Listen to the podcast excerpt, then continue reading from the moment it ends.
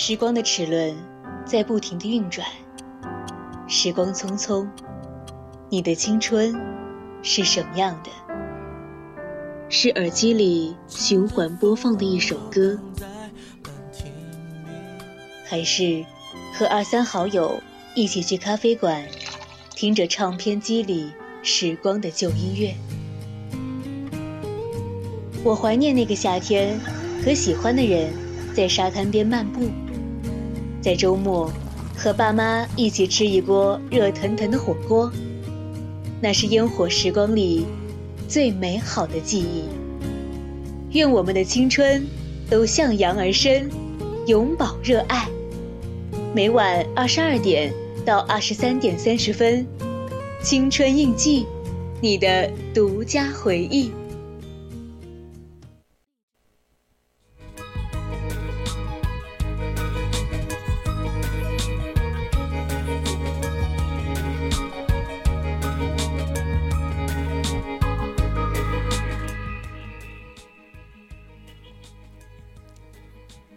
调频与您共享，您现在收听到的是二十二点到二十三点三十分为您直播的青春印记，我是小葵，很开心在青春印记和大家见面了。今天青春印记的主题是我的天才梦，欢迎听众朋友们和主播一起走进张爱玲，走进她的天才梦。当然，如果想要听歌的听众朋友们，可以进入直播间或者在听友群直接艾特主播就可以了。会开出勇敢的花，可以在疲惫的时光闭上眼睛，闻到一种芬芳，就像好好睡了一夜，直到天亮，又能边走着边哼着歌。张爱玲，中国文学史上的才女。我第一次听他的时候是小学的时候，后面进一步了解是在高中，在一篇杂志上看到一篇文章，写的是张爱玲，加深了我对这位才女的看法。一年前，因为一次偶然的机会，我看到了，嗯，《张爱玲传》，我看到了张爱玲的一生，她的故事可以用传奇来形容。为什么说是传奇呢？我们今天就来一起走进他的家世背景显赫，与晚清的整个清王朝的命运都勾连在一起。他的祖父是张佩伦，祖母是李菊藕。李菊藕是李鸿章的大女儿。李菊藕和张佩伦的婚姻。李居友并不幸福，他有一种漠视之感，因为大家族逐渐衰落，对儿子的培养倾注了很多心血。一九零五年，已经废除了科举制，但是他依旧还停留在熟读诗书、试图上进的时代。他很专制，有控制欲，并且用严酷的手段。他要求儿子穿绣花鞋，穿娇嫩的衣服，以至于他儿子张志怡的性格，对长辈懦弱，对晚辈暴虐。李居偶给女儿穿男装，也造成了女儿很强势的性格。在对照记和私语录里面，张爱玲写过类似的句子。我没有来得及赶上看到我的祖父母，但是他们与我不相干，但是他们一直在，他们的血液在我的血管里流淌。等到我死的时候，他们再死一次。后来成为作家的张爱玲很少提起自己的家世，在对照记中写道：“满目荒凉，只有我祖父母的婚姻。”色彩鲜明，给了我很大的满足，所以在这里占掉不合比例的篇幅。当然了，这只是张爱玲的自我期许罢了。张爱玲的父母张志怡，母亲黄亦凡，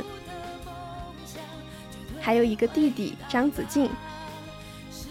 他父母的婚姻可以说是他们俩完全不是同一路人。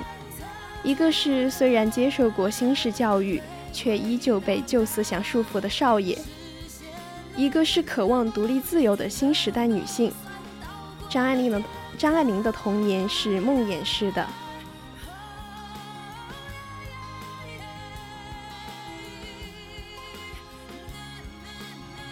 之后，他和父亲、姑姑、母亲一起去了天津。他的童年也是在天津。他用这样一句话来形容他的童年：悠长的像永生。厌恶父亲，渴求母爱，因为母爱真的遥不可及。他这样形容母亲这个大题目。像一切大题目一样，上面做了太多烂掉的文章。父亲撒欢听戏，母亲发展自己的艺术趣味，所以父母婚姻渐行渐远。后来张志怡抽鸦片，养了一个姨太太。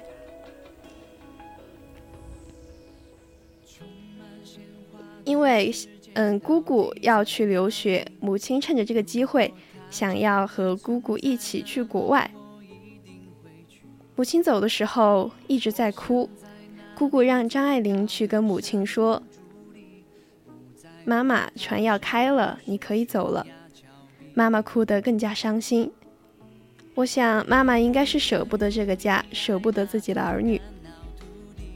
妈妈走的时候穿的衣服是一袭长裙，上面镶了碎钻。日后，张爱玲许多作品里面很多人物都穿上了这件衣服。母亲的离开对于张爱玲的影响很大。《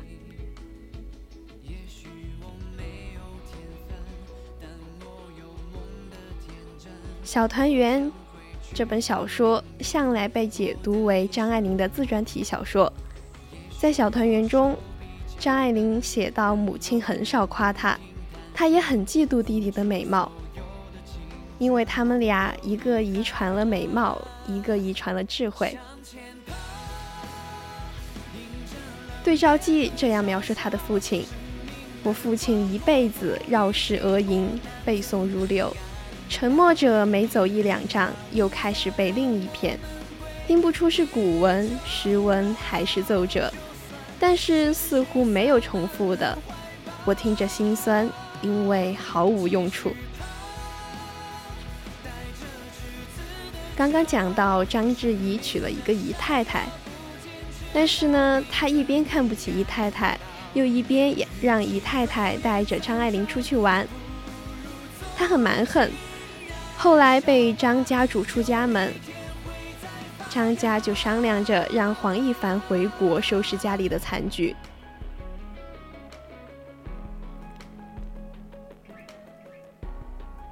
母亲回国，搬家搬到上海，阔别四年，四岁到八岁。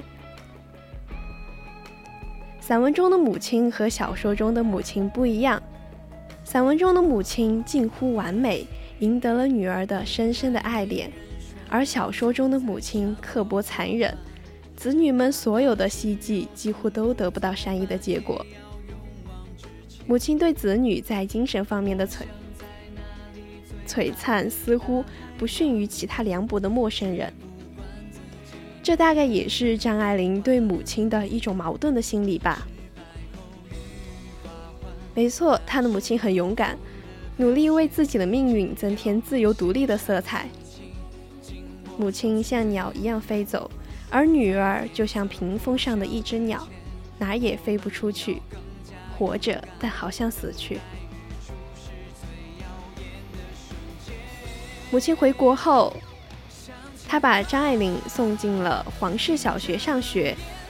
张爱玲原名张英，后来改名成了，因为英文名是 Eileen，改成了张爱玲。之后，他们住进了法租界里的花园洋房。那段时间应该是张爱玲比较快乐的时光了。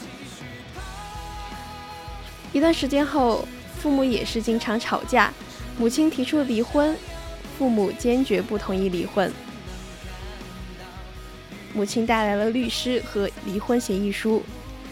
他把对黄父亲把对黄亦凡的恨全部发泄在了张爱玲的身上。都说孩子是父母吵架的最大受害者。这时候的张爱玲也非常受伤。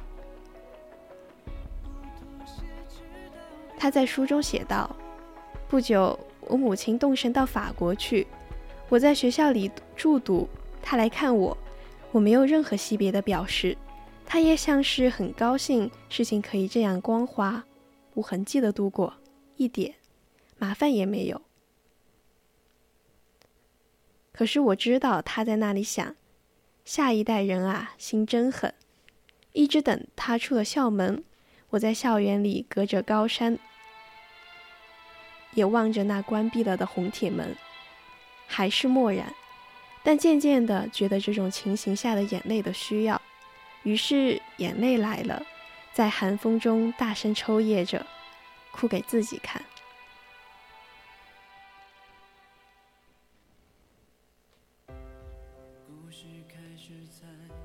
听到这儿，我想到了胡兰成写眼中的张爱玲。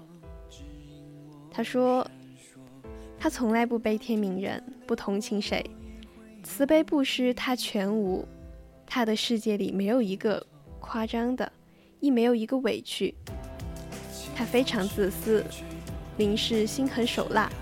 他的自私是一个人在佳节良辰上的大场面，自己的存在分外分明。”他的心狠手辣，是因为他一点委屈受不得，他却又非常顺从，顺从在他是心甘情愿的喜悦。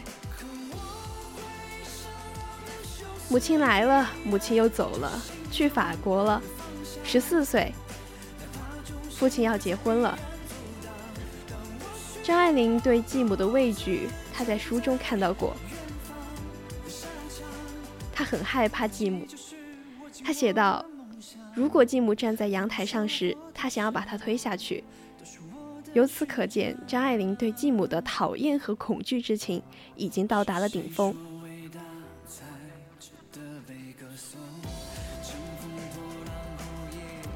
在《倾城之恋》中，他这样评价他的父亲和母亲：“他不过是一个自私的男子，他也不过是个自私的女人。”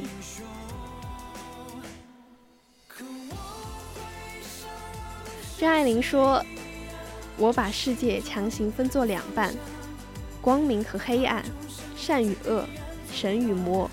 属于我父亲这一边的，必定是不好的。”这是张爱玲用文字对父亲进行的一场报复。她的一生似乎从未从她母亲对她的性格施压中挣脱出来。用张爱玲的话说：“懒洋洋、灰扑扑的活着。”他既没从旧的世界中找找到慰藉，也未从新的时代里找到希望。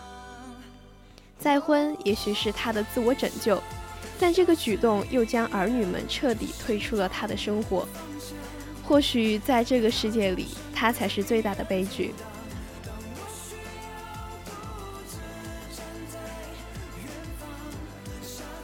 我的感觉是，就像是悲剧的传承。将悲剧代代相传，但是很明显，张爱玲并没有像她父亲一样懒洋洋、灰扑扑的活着。一九三七年夏天，张爱玲中学毕业，母亲回国，母亲想带张爱玲一起出国留学，但是遭到了张之仪的拒绝。他不想让女儿远走高飞。之后，因为张爱玲和继母产生争执，父亲认为张爱玲没有大家闺秀的样子，凛然，他凛然不妥协地站在楼梯口。父亲打他，他一下子粉碎了父亲对他的形象。他感到失落，感受不到父爱和家庭里的地位，他感到了双重的失落。后来，张爱玲被父亲软禁在家里。张爱玲这样形容：“我知道我父亲绝不能把我弄死，不过关几年，等我放出来的时候，已经不是我了。数星期内，我已经老了许多。我把手紧紧捏着阳台上的木栏杆，仿佛木头上可以榨出水来。头上是赫赫的蓝天，那时候的天是有声音的，因为满天的飞机。我希望有个炸弹落在我家，就同他们死在一起，我也愿意。十七岁的张爱玲得了疟疾，在何干的劝说下，父亲给她打了抗生素。他说：“属于我父亲这一边的，有时我也喜欢。我喜欢鸦片的云雾，雾一样的阳光，屋里乱弹着的小报，和我父亲谈谈亲戚间的笑话。我知道他是寂寞的，在寂寞的时候，他喜欢我。囚禁半年后。”张爱玲终于恢复了过来，她开始谋划出逃计划。她不喜欢任何运动，但是因为要出逃，所以她开始锻炼身体。有一天，张爱玲在换岗的间隙，他成功逃出了宅子。他后来在书里写道：“当真立在了人行道上了，没有风。”只有阴历年左近的寂寂的冷，街灯下只看见一片寒灰，但是多么可亲的世界呀！我在街沿急急地走着，每一脚踏在地上都是响亮的吻，而且我在离家不远的地方和一个黄包车夫讲起价钱来了，我真高兴，我还没忘了怎样还价。从这段文字可以看得出来。张爱玲非常高兴，自己终于逃离了这个宅子。十八岁的张爱玲逃向了母亲家，这个举动也代表张爱玲彻底背叛了她的贵族家庭。从此，她的生命的颜色不一样了。出逃之后，张爱玲曾将她的悲惨的囚禁生涯写成一篇英文文章。投寄给当时上海颇有影响力的《大美时报》，编辑特地为这篇文章起了一个煽动性的小标题：“这是怎样的一个女孩的人生？”这篇文章也成为张爱玲在公开刊物上发表的处女作。这是少女张爱玲和父亲最彻底的决裂。在旧的家，他是多余的；在妈妈家。他发现，他不再是他妈妈的唯一，因为他妈妈找了他的另一半的对象。后来看到张爱玲逃离了旧宅子，他的弟弟也想投奔母亲，但是母亲在他和弟弟之间选择了他。他看着弟弟离开的背影，他感到心酸和内疚。他哭了。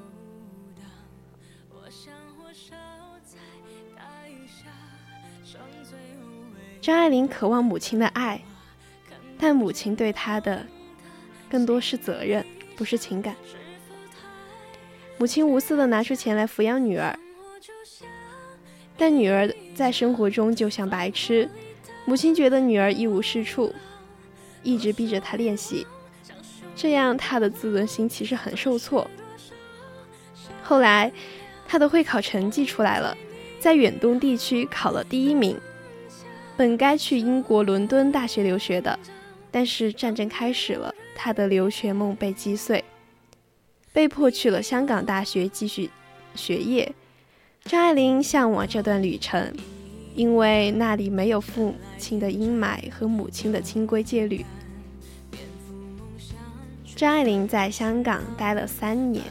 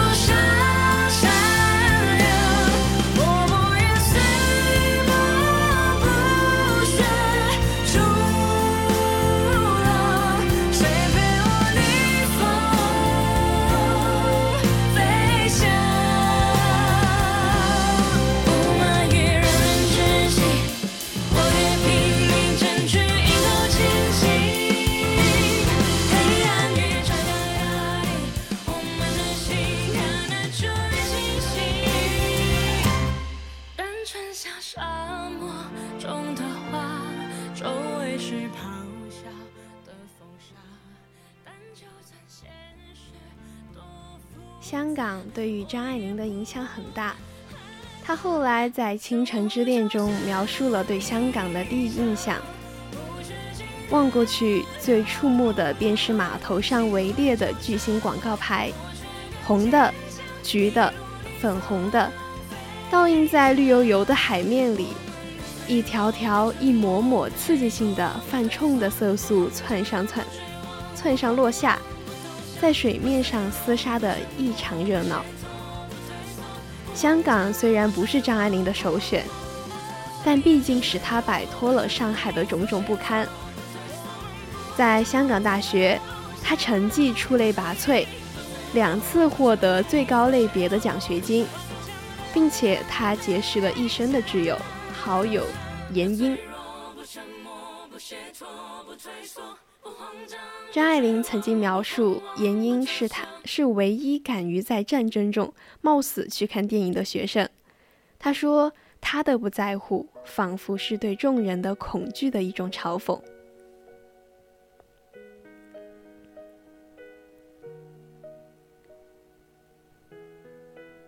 十八岁的张爱玲在《西风》杂志上发表了《我的天才梦》。当时他看到要求五百字，他删到了四百九十九个字。后来他收到了杂志社给他的通知，他说他得到了首奖，但最终发奖的时候，他变成了名誉奖的第十三名。总共发表十三篇文章，他得了名誉奖的第十三名。作品集出版后，就以他的《天才梦》作为整个书的题目出版。其实到晚年晚年的时候，张爱玲一直耿耿于怀，认为杂志社欺骗了她。但是据后面的学者考证，当年西风杂志社要求的是五千字，她看成了五百字，所以只有四百九十九个字。但是呢，不妨碍这篇散文成为精品。这篇文章，张爱玲对自己进行了透彻的剖析。自傲、自卑、伤感。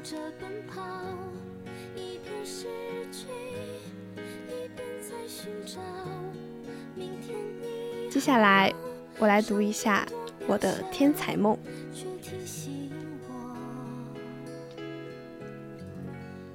我是一个古怪的女孩，从小被目为天才，除了发展我的天才外，别无生存的目标。然而，当童年的狂想逐渐褪色的时候，我发现我除了天才的梦之外一无所有，所有的只是天才的乖僻缺点。世人原谅瓦格涅的疏狂，可是他们不会原谅我。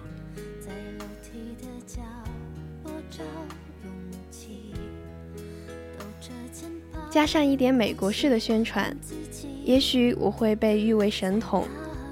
我三岁时能背诵唐诗，我记得摇摇摆摆地立在一个满清遗老的藤椅前，朗吟“商女不知亡国恨，隔江犹唱后庭花”。眼看着他的泪珠滚下来。七岁时，我写了第一部小说，一个家庭悲剧。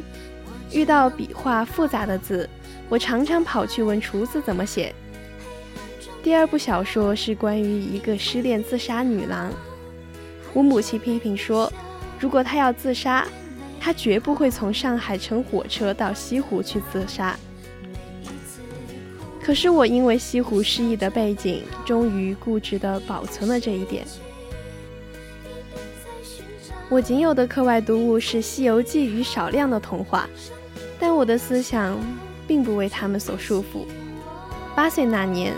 我尝试过一篇类类似乌托邦的小说，题为《快乐村》。快乐村人是一个好战的高原民族，因克服苗人有功，蒙中国皇帝特许免征赋税，并与自治权，所以快乐村是一个与外界隔绝的大家庭，自耕自织，保存着部落时代的活泼文化。我特地将半打练习簿缝在一起，预期一本洋洋大作。然而不久，我就对这伟大的题材失去了兴趣。现在我仍旧保存着我所绘的插画多帧，介绍这种理想社会的服务、建筑、室内装修，包括图书馆、演舞厅、巧克力店、屋顶花园。公共餐室是荷花池里的一座凉亭。我不记得那里有没有电影院与社会主义。虽然缺少这两样文明产物，他们似乎也过得很好。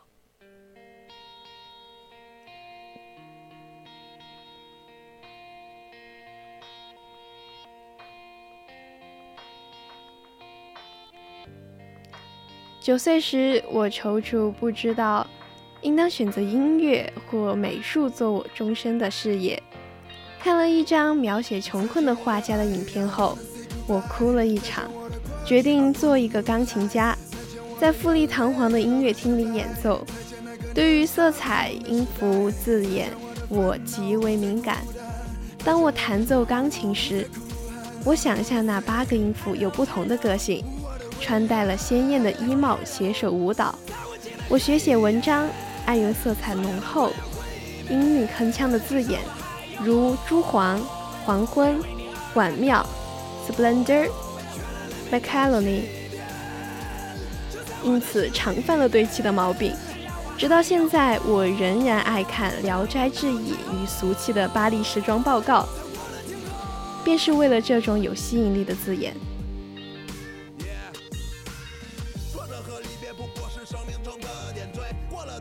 在学校里，我得到自由发展，我的自信心日益增强。直到我十六岁时，我母亲从法国回来，将她魁伟多年的女儿研究了一下。我懊悔从前小心看护你的伤寒症，她告诉我，我宁愿看你死，不愿看你活着，使你自己处处受痛苦。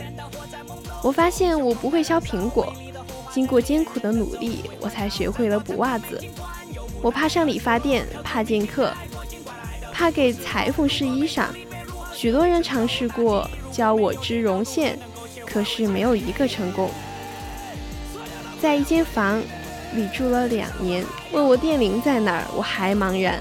我天天乘黄包车上医院去打针，接连三个月，仍然不认识那条路。总而言之，在现实的社会里，我等于一个废物。我母亲给我两年的时间学习适应环境，她教我煮饭，用肥皂粉洗衣，练习行路的姿势，看人的眼色。点灯后记得拉上窗帘，照镜子研究面部神态。如果没有幽默天才，千万别说笑话。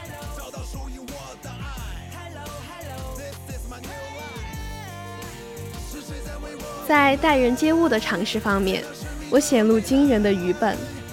我的两年计划是一个失败的试验，除了使我的思想失去均衡外，我母亲的沉痛警告没有给我任何的影响。生活的艺术有一部分我不是不能领略，我懂得怎么看七云巧七月巧云，听苏格兰士兵吹风笛，享受微风中的藤椅，吃盐水花生，欣赏雨夜的霓虹灯，从双层。公共汽车上伸出手摘树顶的绿叶，在没有人与人交接的场合，我充满了生命的欢愉。可是我一天不能克服这种咬孽性的小烦恼。生命是一袭华美的袍，爬满了枣子。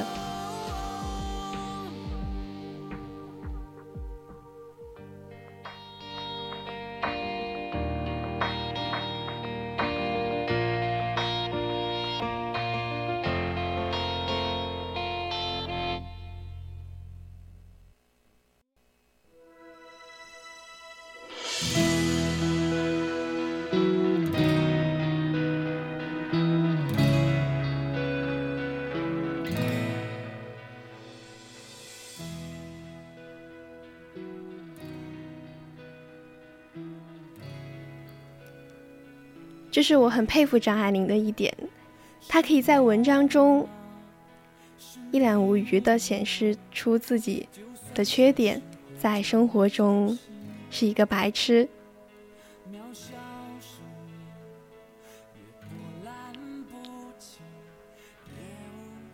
读完了《天才梦》，我们来继续聊一聊。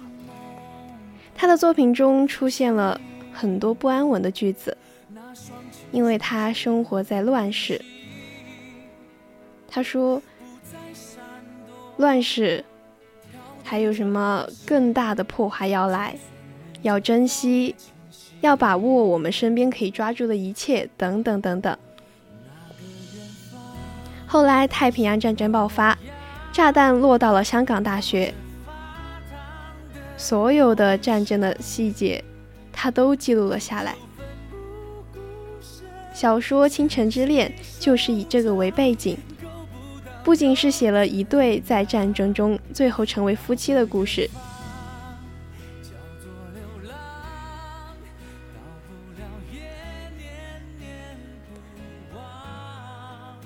他最后还笔锋一转，他说：“整个城的毁灭成就了一对普通男女的婚姻。”从此以后，范柳原就拿曾经对白柳苏说的那些情话，去说给别的女人听了，是一个很浪漫、有情人终成眷属的结局。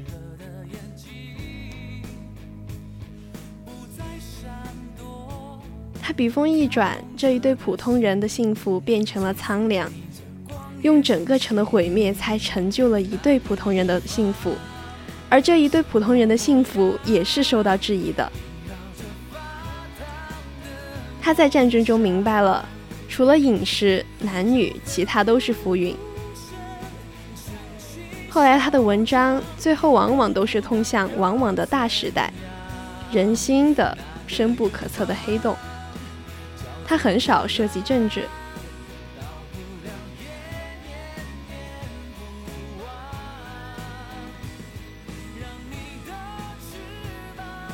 因为战争，张爱玲和闫英一起回到了上海。因为姑姑和张爱玲的关系比较好，所以说张爱玲去投奔了她的姑姑。她没有钱，当地有一个叫圣约翰大学，她要去上那所大学的话，就需要一笔钱，所以她每次都去找张之仪要钱。她都会有一种总要忍受刺痛的难堪。而且在圣约翰大学文学系的成绩，他并不是很理想，所以说他觉得那里不是他的福地。就从那时候开始，他准备成为一个公寓女作家，自食其力，卖稿为生。一九四二年到一九四七年，张爱玲和姑姑住在了常德公寓。是常德路一百九十五号，它的原名叫爱丁顿公寓。他在常德公寓里完成了他一生中最重要的、最主要的几部小说创作，因此这座公寓在中国现代文学史上占据着特殊的一页。嗯，后来很多张迷也会去，嗯，这个地方去。参观参观，常德公寓。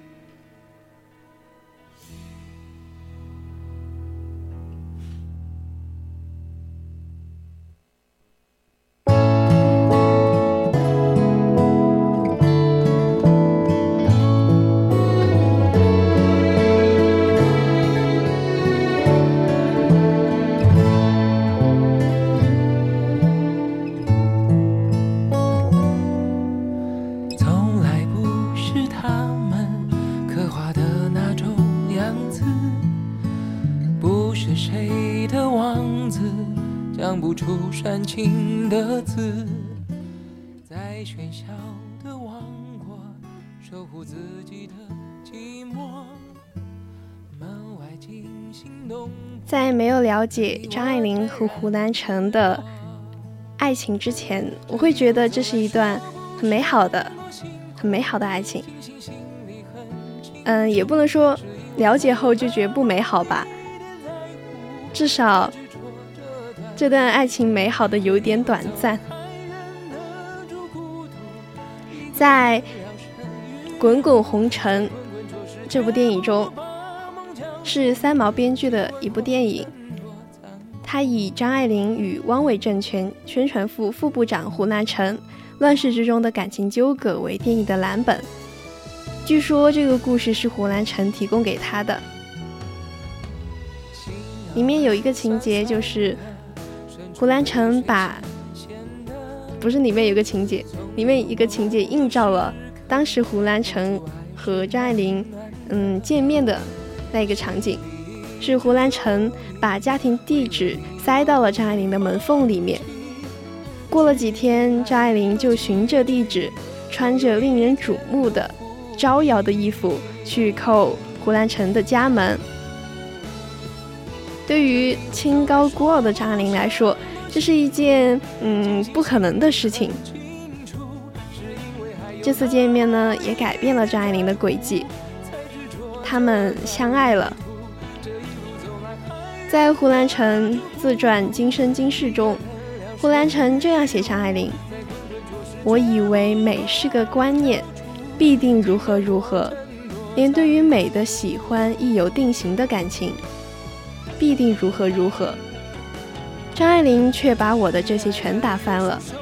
我以为很懂得了什么叫经验，遇到真事却厌已不是那厌法，经已不是那经法。”张爱玲在是，在给胡兰成的照片背面提过这几句话，说看见他，他变他变得很低很低，低到尘埃里，但他心里是喜欢的，从尘埃里开出花来。其实可以猜测到，胡兰成当时因为政治失意，想要急切的寻找情感上的慰藉。有种现在我们说的玩玩而已的感觉，但其实张爱玲确实是全身心的投入这段感情。二十四岁的张爱玲，三十八岁的胡兰成，他们恋爱了，并且结婚了。即使知道胡兰成有家室和汉奸的身份，张爱玲也全然置之度外。在胡兰成面前，一向桀骜的张爱玲揭开了冷艳的面纱。在热恋中，张爱玲写了这样一篇散文《爱》，与她往日的风格有些跳脱。可以看出，其实只有热恋中的张爱玲才能写出这样的文章。这是一篇很短的散文，我来读一下。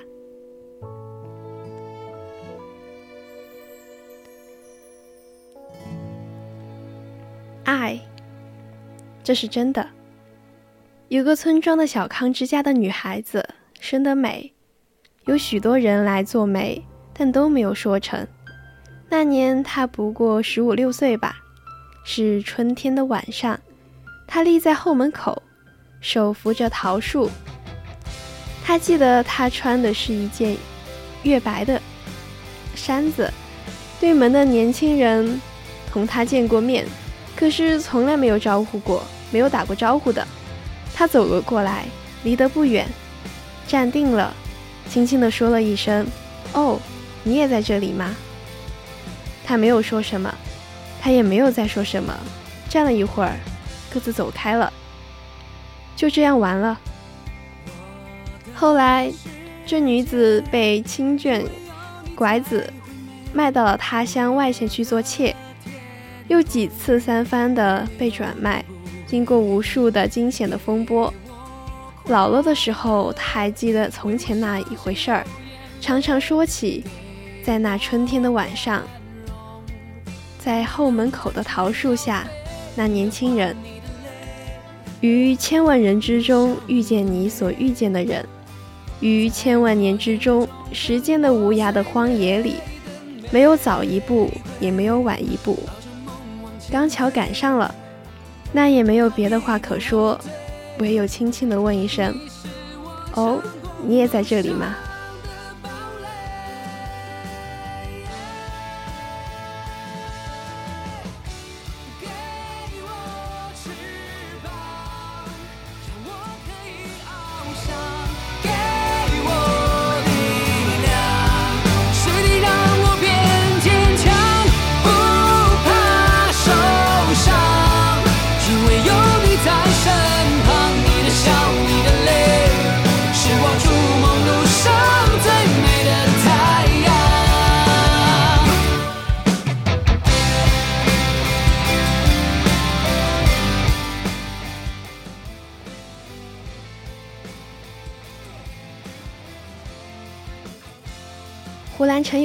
有家室，后来他的妻子和他解除了婚约、婚姻，然后胡兰成就与张爱玲在常德公寓，嗯，拜天地秘密结婚。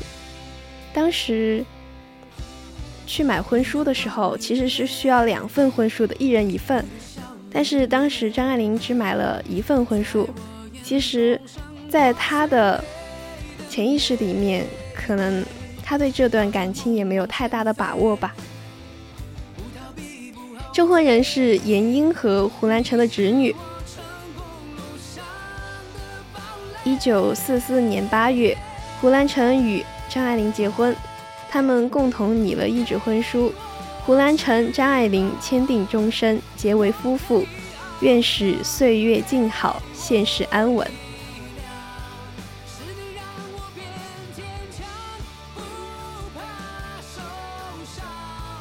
张爱玲邀请了姑姑和他们一起去吃饭，但是姑姑婉拒了。其实这里也看得出来，她的姑姑是不赞成这个婚姻的。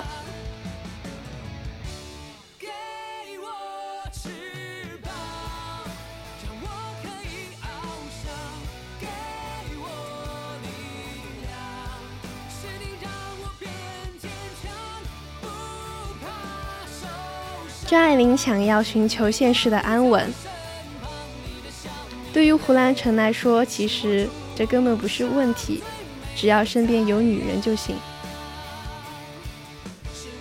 后来，他们短暂的婚姻走到了尽头。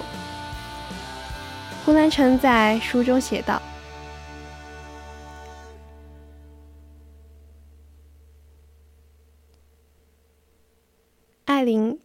与我分手后，我依旧是每写一文都要寄予你，直至写成《无期张爱玲》后，你把我寄去的所有书信原址返回。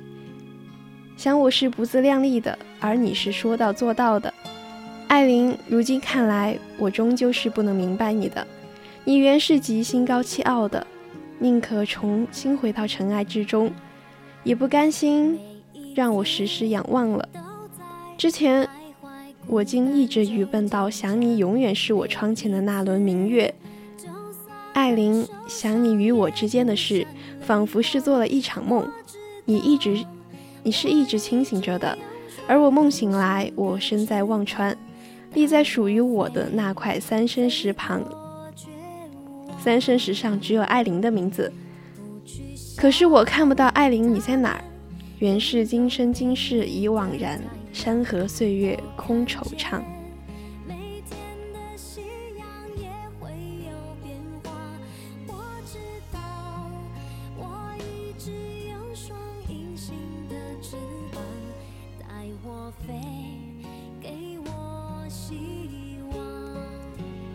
汪精卫去世后，胡兰成想要去武汉寻找自己的一席之地。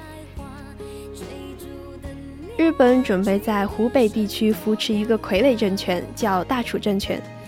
日本人看中胡兰成，打算把政权交给他。后来抗战胜利，日本投降，胡兰成作为文化汉奸遭到通缉。武汉之行虽然混乱，但不妨碍风流成性的胡兰成与一位。十七岁的武汉小护士留下一段艳史。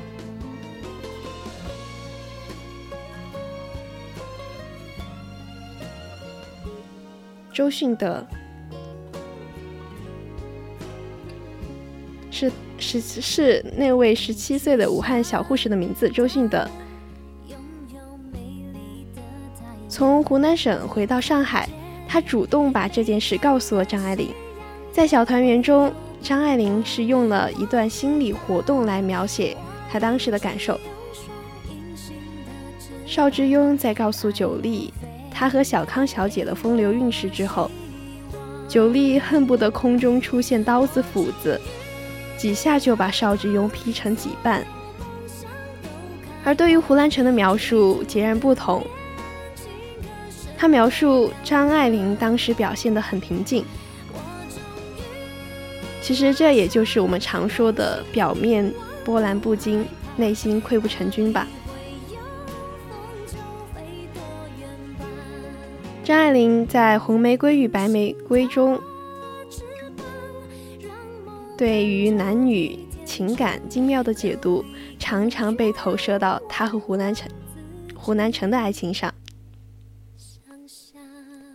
也许每一个男子都有过这样的两个女人，至少两个。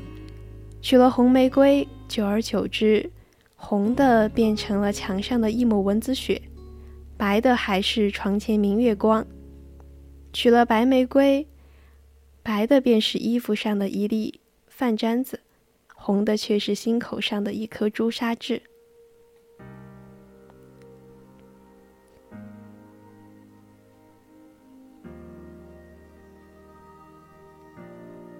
后来，胡兰成逃到了浙江温州，与范秀美结为夫妻。当时张爱玲并不知道这件事情，她千里迢迢的去温州找胡兰成。虽然眼前的温州城是一个小县城，她没想到的是，她辗转了这么多，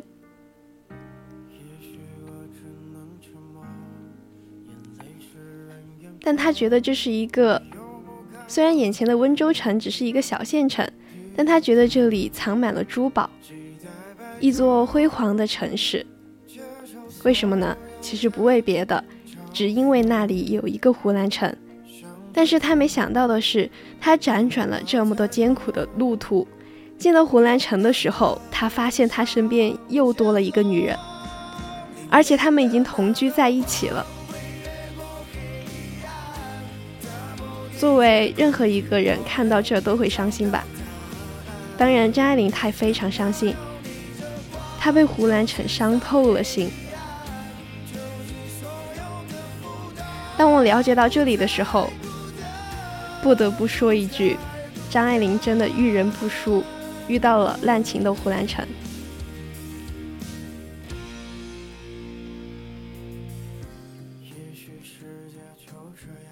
后来他回到上海，几天后，他从上海寄给胡南成一封信。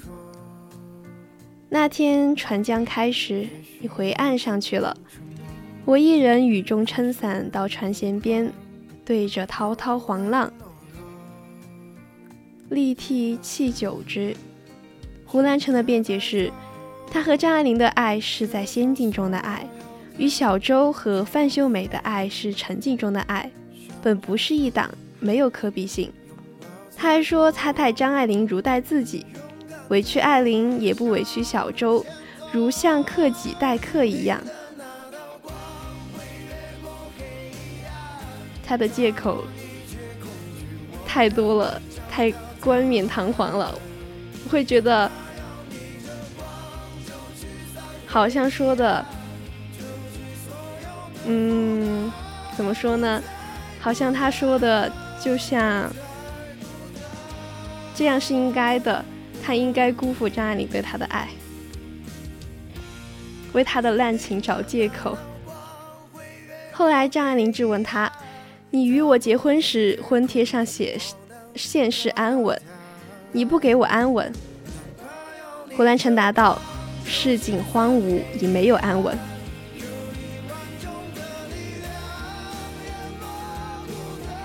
当时的承诺其实只是。纸上冰冷的文字罢了。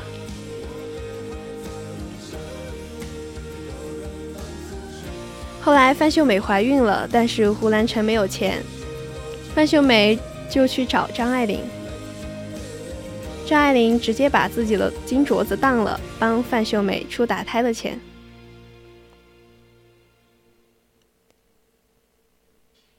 哦，是因为胡兰成他想要范秀美，嗯，打胎，但是胡兰成没有钱，然后他就去让范秀美去找张爱玲，然后张爱玲一言不，就是直接都没有没有犹豫的，直接就把他的金镯子当了。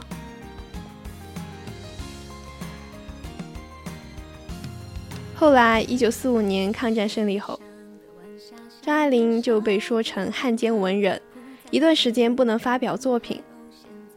后来发表了一些作品和电影剧本，挣的稿费全部寄给了胡兰成。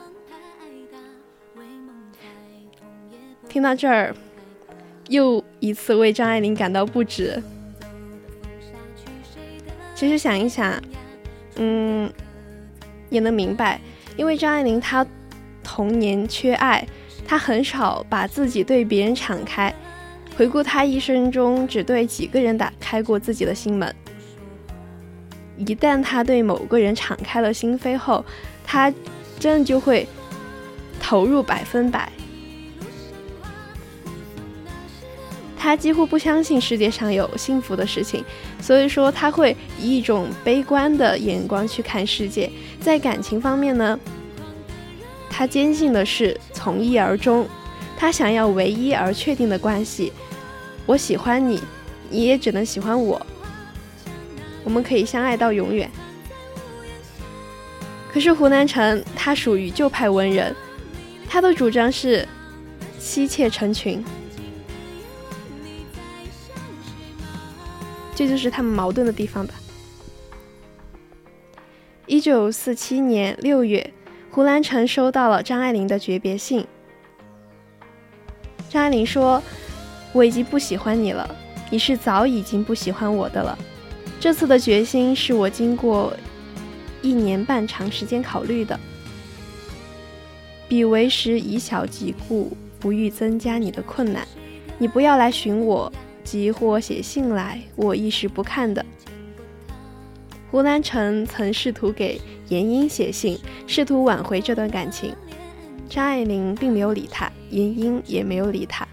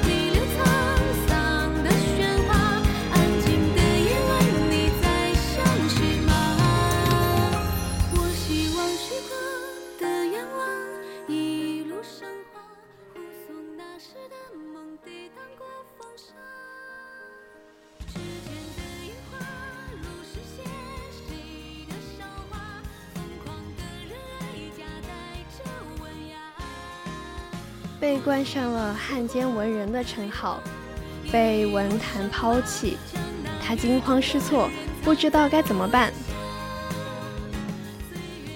当时的沦陷期的作家只能对任何指责表示沉默，而张爱玲第一次，也是最后一次陈述了他在沦陷时期的政治清白。他借传奇增订本出版机会。他做了说明，他说：“我自己从来没想到需要辩白，但最近一年来常常被人议论到，似乎被列为文化罕见之一，自己也弄得莫名其妙。我的文章从未涉及政治，没有拿过任何津贴，公开写过辞函，拒绝参加第三次大东亚文学者大会，因此。”文化汉奸与我不沾边。至于还有许多无稽的谩骂，涉甚甚而涉及我的私生活，可以辩驳之点非常多。而且即使有这种事实，也还牵扯不到我是否有汉奸嫌疑的问题。何况私人的事儿本就用不着向大众剖白。这是他对于这件事的说明。因为被冠上汉奸文人的称号，他受到了很多无稽的诋毁，还有在报纸上的诋毁。那段时间他非常困难。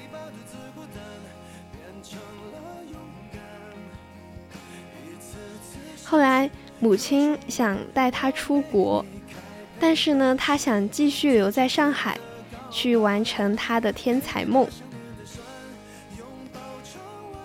当所有人都在封杀这位才女的时候，导演桑胡，还有他身边的一群才子出面邀请张爱玲写电影剧本。《不了情》是张爱玲的电影剧本处女作，上映后果然博得头彩。当时的座位座无虚席，就是场场爆满的状态。这部电影的成功呢，使张爱玲和文华公司备受鼓舞。接着，他们趁势推出了第二部影片，是这是一部家庭喜剧《太太万岁》。当时报刊呢对这部电影的评价是巨片降临，万众瞩目。这虽然是一部家庭喜剧，但是。有一句话说，一部优秀的喜剧，其实里面都会有悲凉的底子。这部影片也是。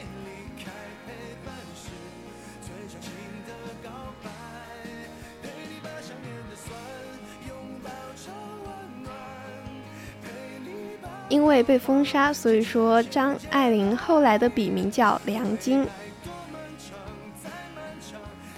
如果他在使用张爱玲的话，就会被各种攻击，所以说他取了一个笔名叫梁晶。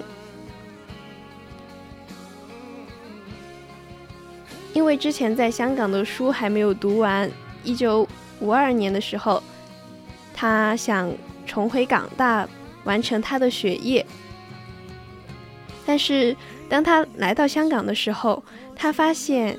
香港已经和自己想象的很不一样了，那里不再不再是纯文学的创作，那里充满着商业的气息。他说，在这个光怪陆离的人间，没有谁可以将日子过得行云流水，但我始终相信，走过平湖烟雨。岁月山河，那些历尽劫数、尝遍百味的人会更加生动而干净。时间永远是旁观者，所有的过程和结果都需要我们自己承担。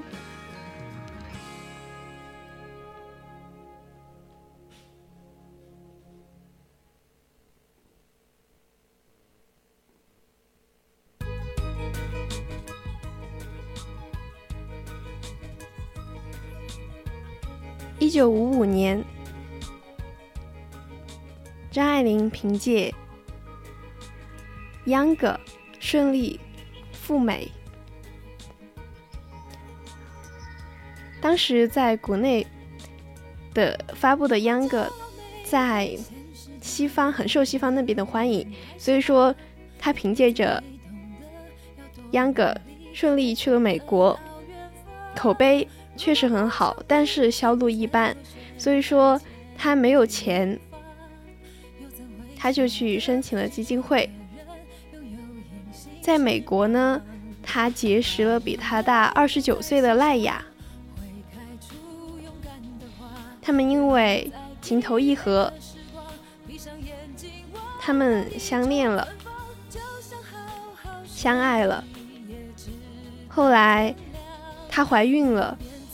但是在结婚之前，艾雅跟他说过，他不要孩子，才会跟他结婚。张爱玲她有自己的考虑，所以她决定去堕胎。其实很多人会疑惑她为什么会找一个二十比她大二十九岁的赖雅，包括之前比她大十多岁的胡兰成。嗯，其实我们可以看出他是清醒的，因为他跟他的朋友写信的时候，他有自己说到：“This is not sensible marriage。”他写道：“这不是一个明智的、明智的、合适的婚姻。”但是他不是没有热情的，哪怕是一瞬间的心灵沟通，都给了他很大的支持。所以我们可以看出，他对于亲密关系，嗯，他最看重的其实是理解与支持，哪怕只是一瞬间的心灵沟通，都会给他很大的慰藉。其实可以看出，嗯，就是因为他童年其实是缺少。母爱和父爱的，才造成他是那么渴望爱、渴求爱。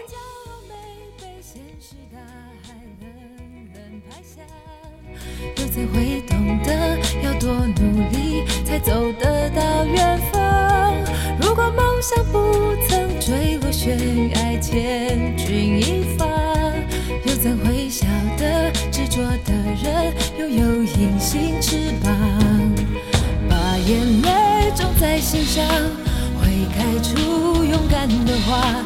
可以在疲惫的时光，闭上眼睛闻到一种芬芳，就像好好睡了一夜，直到天亮。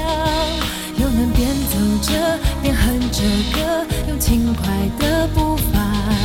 沮丧时总会明显感到孤独的重量。多渴望懂得的人，给些温暖，借个肩膀。很高兴一路上我们的默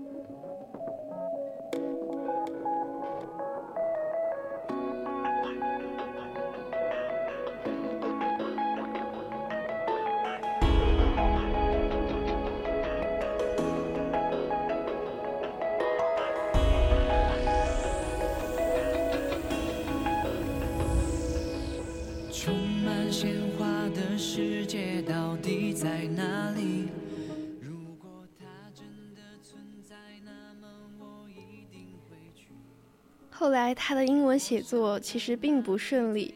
有一次做梦，梦醒后他是哭着的。他告诉赖雅，他梦到了中国有一个作家取得了一个很大的成就，而他却没有。他哭了。梦反映的是潜意识嘛，所以其实他内心是非常渴望实现他的文学梦、他的天才梦的。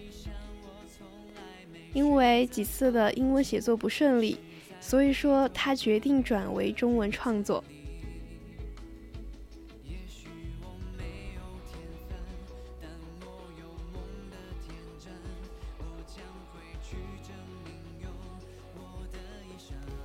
赖雅给了他来到美国最初的温暖，而张爱玲也用十一年的时光回报了他。他们结婚不久，赖雅就中风了。在这，在这中风的这几年里，张爱玲有离开过美国，她去台湾找到，她辗转了台湾和香港，和宋琦夫妇一起完成完成她的创作。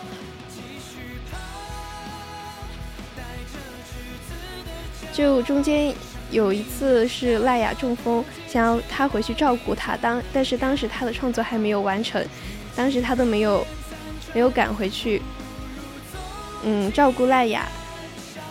他想的是，如果他没有完成，他就不会再回那个地方去了。我们通过资料可以发现，张爱都说张爱玲晚年很窘迫。因为他总感觉后来的晚年的时候，他总感觉嗯有枣子，所以说他就一直不停的搬家搬家。很多时候他的东西就是因为搬家的途中会搬掉，还有他有一有一本定稿也是在搬家途中搬掉的。然后他坐公交车的时候，他的东西也会被小偷给偷了。但是，据后来研究者说，其实他是不贫困的，他只是需要那么一个状态，一个状态去保持他的写作。张爱玲她一直在坚持写作，她的后半生一直围绕着写作，其实这也是最令我感动的地方，能坚持一件事情，直到死去那一刻。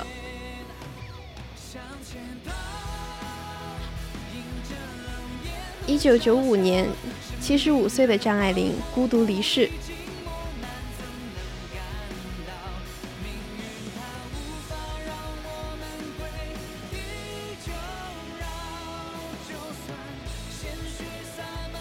林世彤赶到现场见了张爱玲最后一面。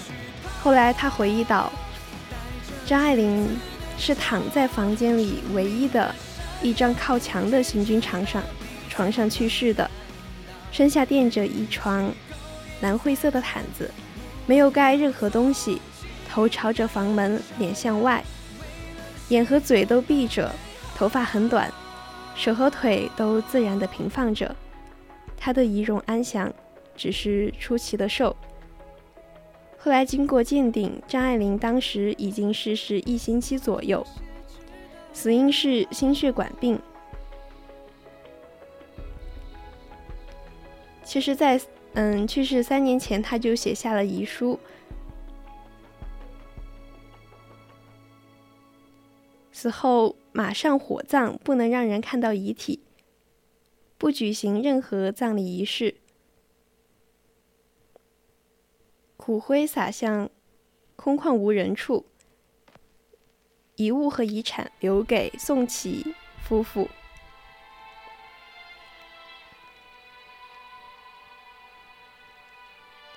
时至今日，张爱玲已经离开我们很久了，但是她的文字依然影响着许多读者。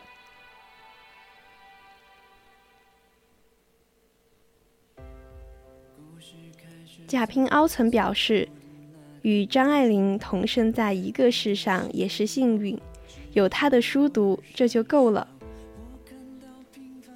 王小波评价说。张爱玲的小说有种不同凡响之处，在于她对女人的生活理解有很理解的很深刻。了解张爱玲的一生，才能读懂她的心境；了解张爱玲的一生，才能读懂她在作品中表达的真情实感。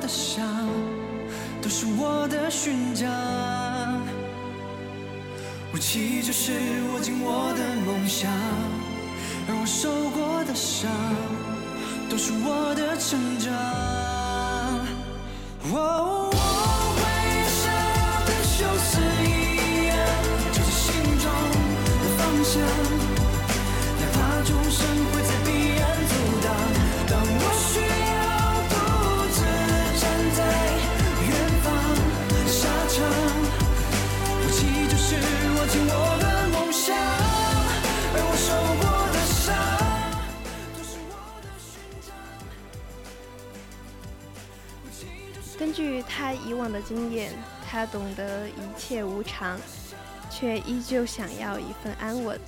最后，我们可以发现，只有创作一直陪伴着他，或者说他和写作一直有一种羁绊，谁也不会背叛谁，谁也不会离开谁，这也是一种安稳吧。听完了张爱玲的一生，我会感到五味杂陈，心里有一种莫名的情绪涌上心头，一种心很痛，我会觉得很惋惜。他的童年，他的家庭让我感到惋惜，因为从小的缺爱，他渴望爱、陪伴和支持。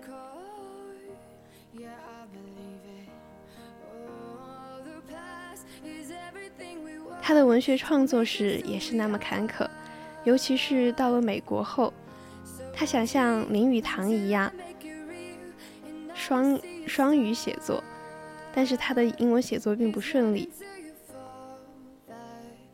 晚年的张爱玲一直坚持创作，一个人孤独的在美国，一直在完成自己的天才梦。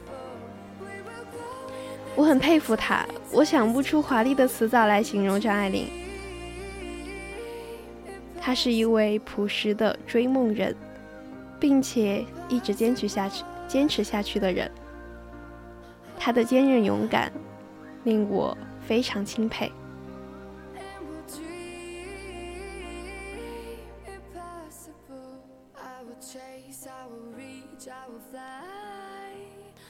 接下来再读一篇文章，《精致女子之张爱玲》。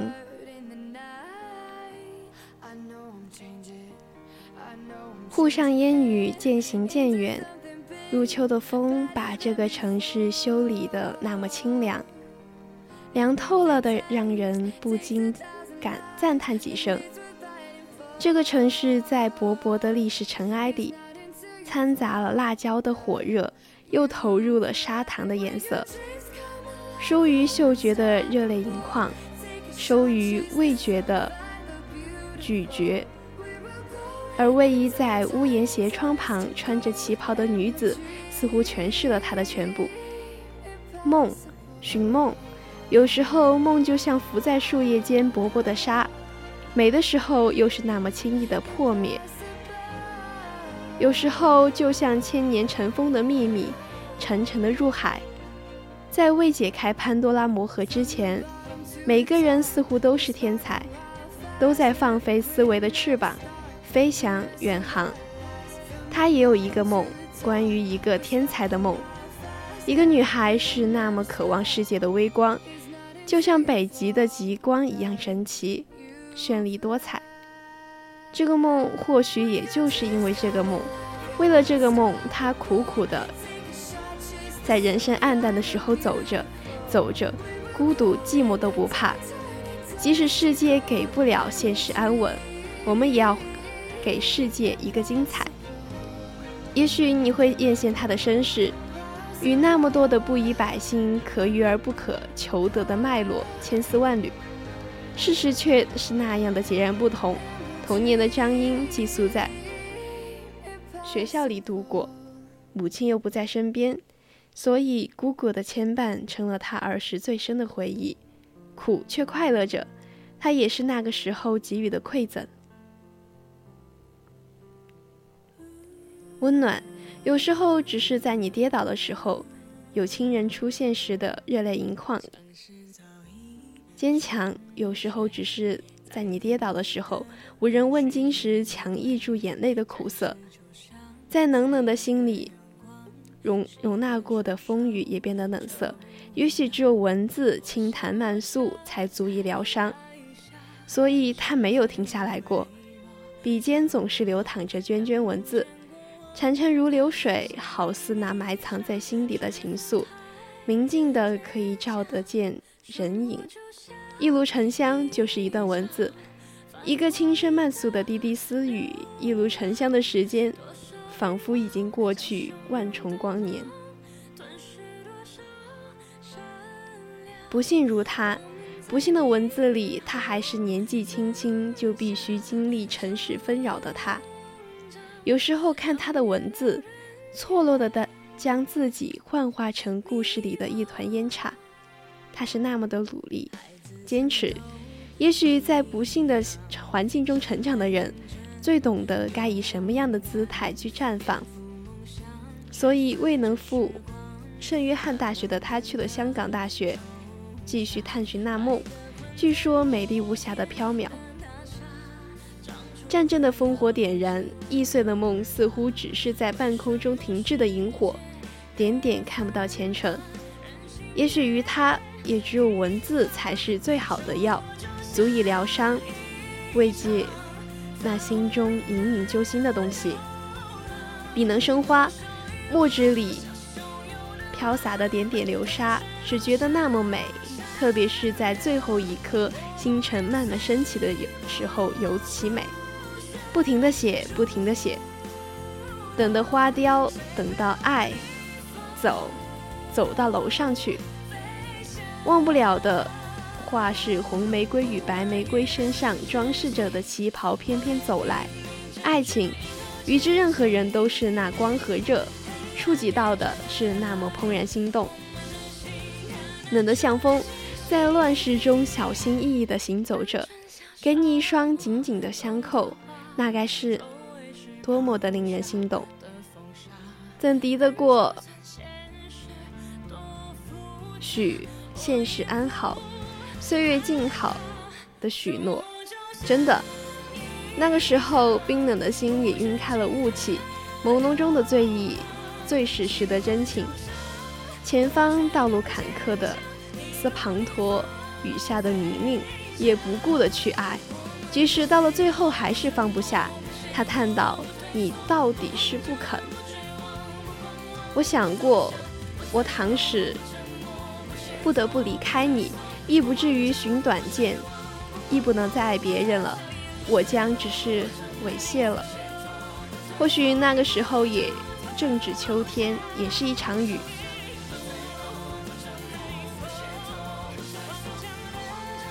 这场雨下得很猛烈。也冲刷了他们曾经的倾城之恋。世君，我们再也的回不去了，对吗？真的回不去了。过去的就让它过去吧。短的是人生，长的却是磨难。唯有淡淡的文字，文字在深深的夜色里，那么乖巧的聆听你心里的呐喊。甜也好，苦也罢，字字珠玑。他的文字那么痛彻地临摹着前世今生，人生是苍凉的手势，你死了，我的故事就结束了；而我死了，你的故事还长得很。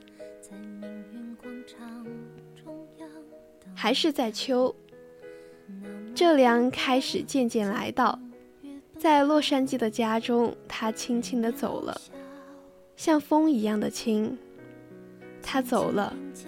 故事还没结束，好恨，好恨，没能早生半世，半残的文字寄予风尘。夜晚，我深深的都留藏在心坎。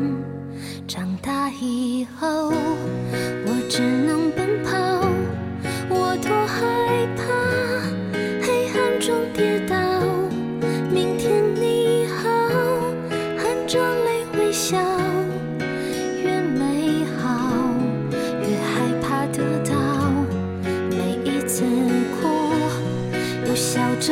跑，一边失去，一边在寻找。明天你好，声音多渺小，却提醒我，勇敢是什么。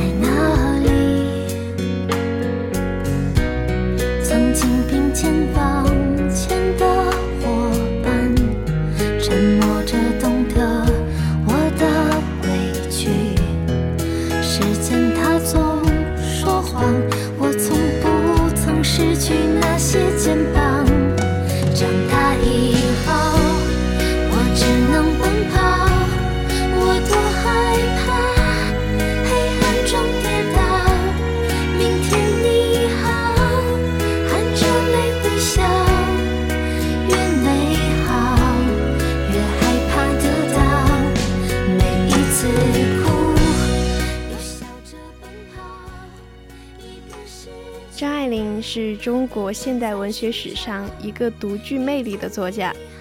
他一生的创作涉及小说、散文、剧本评论，其中以小说成就最高。张爱玲小说超越了她所处的时代，她的小说无论是选材、立意，还是人物塑造、叙事结构和语言技巧，无不显现出个人的特色，取得了较为突出的成就。他的小说无论是超越雅俗，还是对边缘化小人物的深入描写，都是二十世纪四十年代的其他任何作家无法比拟的。因此，他的小说不能归于任何一个小说流派，而是独特的存在，为中国小说史做出了独特的贡献。张爱玲贡献了一批文学精品，创造了写实小说的新高，在中国小说史具有坐标的价值。其小说成就主要表现在拓展了女性批判新视野和女性文学的新天地，创造了写实小说的新高度，形成了与众不同的艺术风格，对中国文学史的独特贡献。